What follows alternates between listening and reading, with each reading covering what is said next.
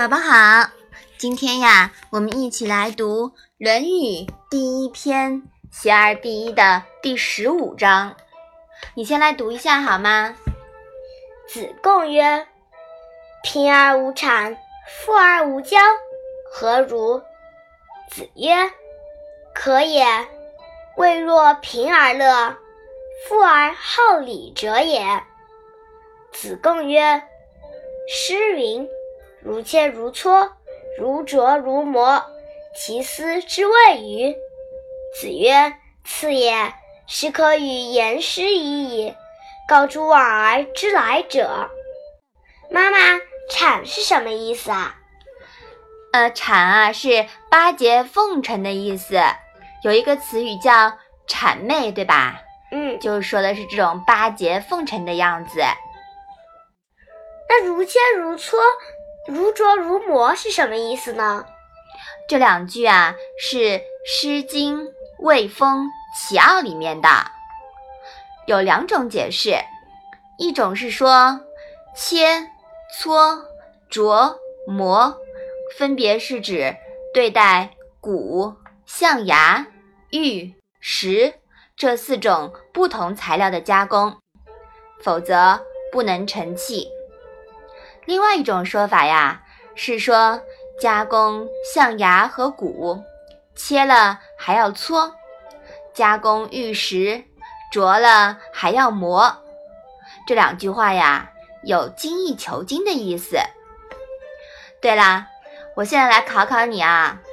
子曰：“次也。”那这里面的“次”是谁啊？次是子贡，叫端木赐。嗯，对的，子贡啊，姓端木，名次。孔子呢，对他的学生呢，都是直接称呼其名字的。妈妈，你可以把这一章连续讲一遍吗？子贡说：“贫穷而能不谄媚，富有而能不骄傲自大，怎么样？”孔子说：“这。”也算可以了，但是还不如虽贫穷却仍能保持乐观，虽富裕而又崇德好礼。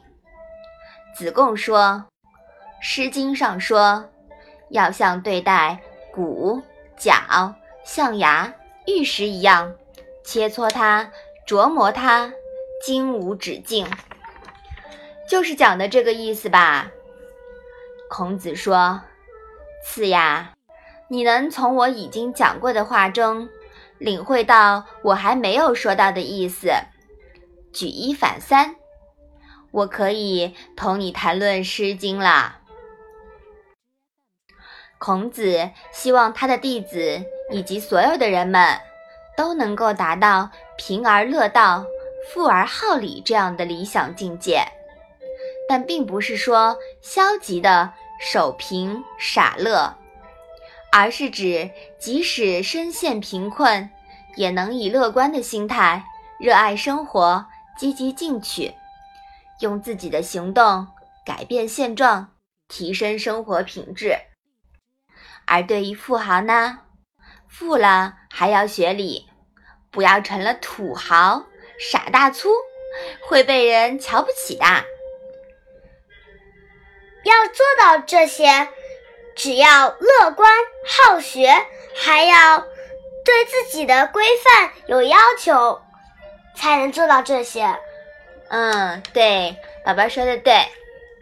好了，那我们再把第十五章复习一下吧。子贡曰：“贫而无谄，富而无骄，何如？”子曰：“可也。未若贫而乐。”富而好礼者也。子贡曰：“诗云：‘如切如磋，如琢如磨，其斯之谓与？’”